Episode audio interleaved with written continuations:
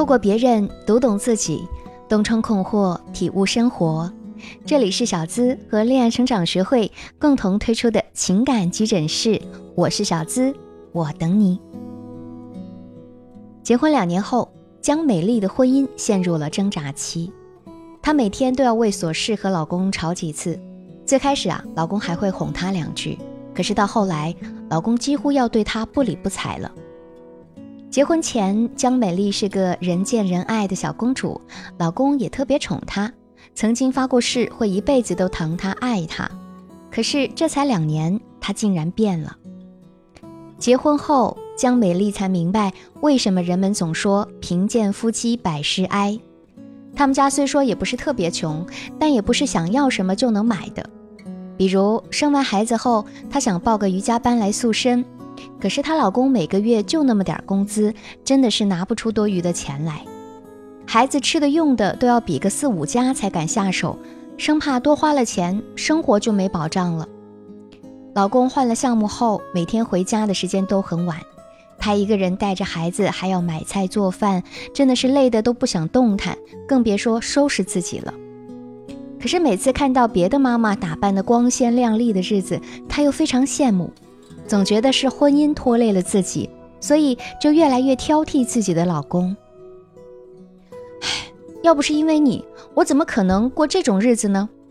我把最好的青春都给了你，你却这样对我，你说过的话呢？你就不能学学别人的爸爸，帮帮我啊！真的是瞎了眼才选了你。久而久之，她总觉得，如果不是嫁给现在的老公，自己就一定能过得更好。而老公也在她时常的埋怨下，变得越来越不想和她沟通，两个人的关系每况日下。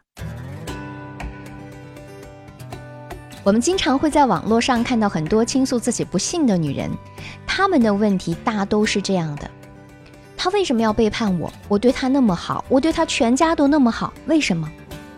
他为什么不爱我？我已经把最好的都给他了，可是他凭什么不要我了？他怎么能够伤害我呢？当初是谁说的会爱我一辈子的？可是明白人一看就知道，他们从第一句话开始就已经界定了自己受害者的身份，所以不管说的多可怜，能够收获多少同情，也都无法改变他不爱你了的事实。男人都是挑剔的。他需要的是一个值得自己爱的女人，而不是一个对他好他就要付出全部爱情去反馈的女人。所以，我们最终需要想清楚的不是他为什么不爱你，而是他凭什么要爱你呀？婚姻中最可怕的不是你遇到了一个不那么合适的人，也不是你遇到了一个曾经符合你想象却在婚姻中表现的完全不一致的人，最可怕的是你把自己当做受害者。一直活在受害者的位置上。真正拖垮你婚姻、拖垮你人生的，不是所谓的错的人，而是你的受害者思维。日本禅僧小池龙之介在《别生气了》这本书中写道。生活中，我们常常会觉得自己是受害者。如果一旦装受害者久了，习惯了这样的生活，只要遇到一点点不如意的事儿，立马就觉得自己受伤了，然后去责备自己的爱人。一旦有了这种心理，女人就开始无止境的抱怨、抱怨、抱怨，直到夫妻吵架不断，矛盾越来越多，感情越来越淡。所以，尤其是在婚姻中，受害者这种心理真的是很要不得。听到这里啊，是不是有些小伙伴已经把自己或者身边的朋友对号入座了呢？其实这是感情中十分常见的心态。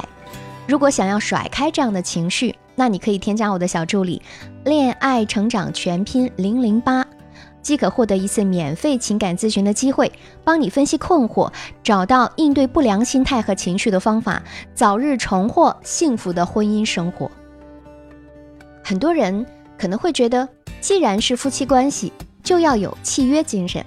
如果你首先毁约，就是你不对。但婚姻其实是需要发散性思考的。你想找个不管你怎么样都会对你不离不弃的人，其实是很难的。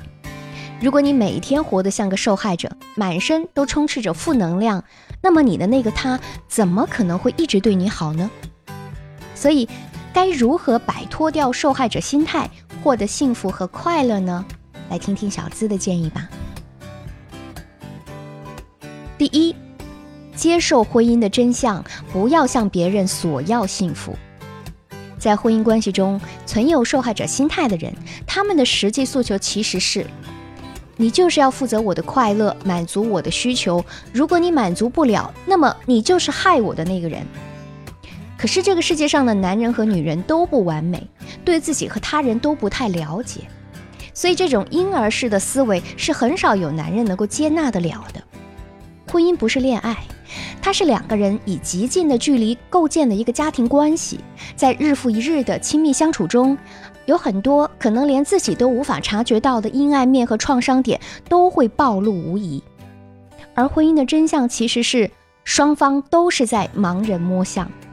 所以，你如果只是向对方索取幸福，那么你得到的只会是失望。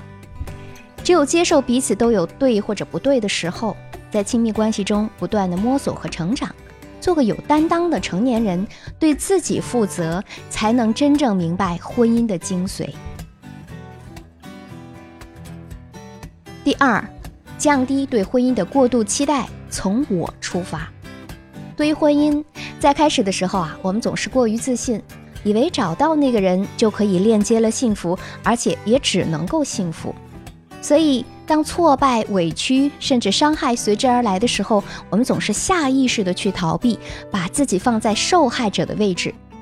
第一呢，是可以免责，告诉自己这不是你的错，就不必自我责难；第二呢，是可以谴责对方，把所有的痛苦、不甘、难过都发泄到对方身上。可是。婚姻对于每一个踏入的人来说都是一场考验，你就真的不想从我出发去看看这一切糟糕现实的背后都发生了什么吗？我在这场角逐里扮演着什么样的角色？糟糕，真的就只是对方一个人的错吗？美国亚宾泽协会所著的《别找替罪羊》一书中。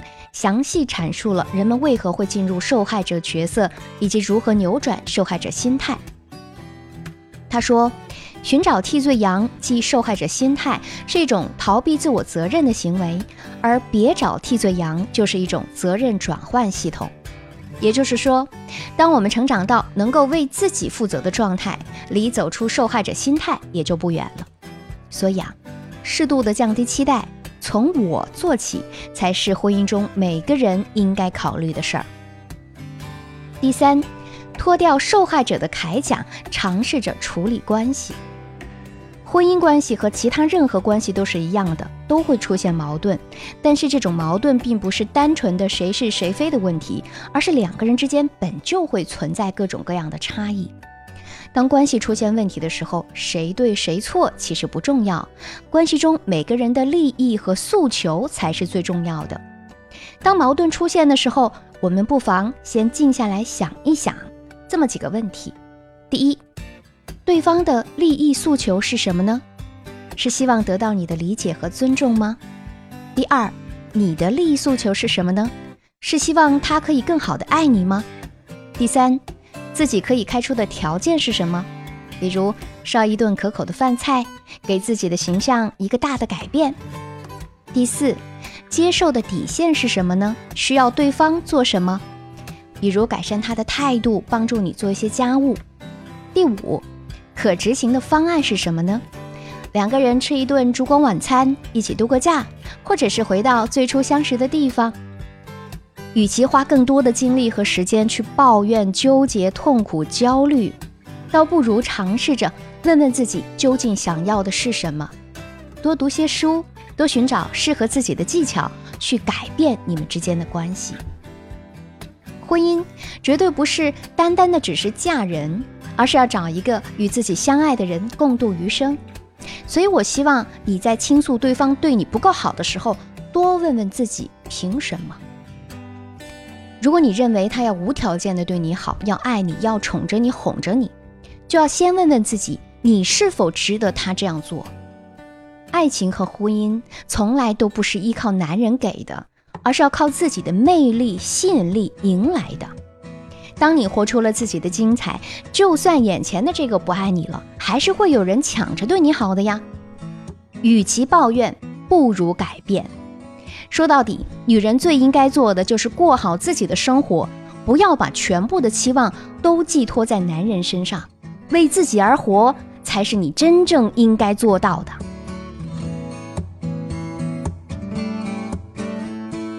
好了，今天的节目我们就分享到这儿。如果你也有过或者看到过受害者心里的小故事，欢迎在评论区跟我交流哦。如果今天的节目对你有所帮助，那就订阅本专辑，分享给身边的人吧。为了感谢大家对小资老师节目的支持，我和我的团队为大家准备了一个免费领取畅销情感电子书的小福利，添加我的小助理“恋爱成长全拼零零八”即可获得。记得备注“小资老师”，等你哦。想要获得文字版的朋友，也可以添加微信公众号“聪明女人研习社”获取。下期我们不见不散。